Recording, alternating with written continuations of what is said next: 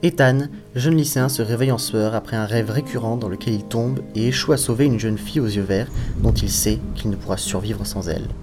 Le feu est passé au vert et la poubelle a bondi en avant. J'avançais à l'aveuglette, et ce dans tous les sens du terme. Nouveaux éclairs. Un, deux. Ça se rapprochait. Le tonnerre a roulé sur le toit de la voiture. La pluie s'est mise à l'horizontale et le pare-brise a tremblé comme s'il s'apprêtait à céder à tout instant. Ce qui, vu l'état de la caisse, n'était pas improbable. Je ne chassais pas la tempête, c'était elle qui me chassait. Et elle m'avait trouvé. J'avais de plus en plus de mal à maintenir les roues sur la chaussée humide, et la poubelle a dérapé, zigzagant follement sur les deux voies de la Nationale 9. La visibilité était nulle. J'ai enfoncé la pédale de frein. La voiture a affecté plusieurs têtes à queue dans l'obscurité.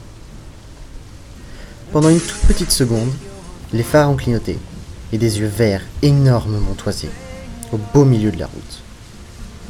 D'abord, j'ai cru un cerf. Je me trompais. Il y avait quelqu'un dehors. Je me suis accroché de toutes mes forces au volant. Mon corps a été projeté contre la portière.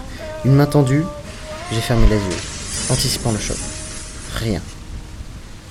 La poubelle s'est arrêtée dans un soubresaut, à moins d'un mètre de la silhouette. Les phares formaient un cercle lumineux pâle dans l'inverse et se reflétaient sur une de ces capes de pluie bon marché qu'on trouve à 3 dollars dans les drugstores. Une fille. Lentement, elle a retiré le capuchon, exposant ses traits aux gouttes. Prunelle verte, cheveux noirs. Lena Duchesne.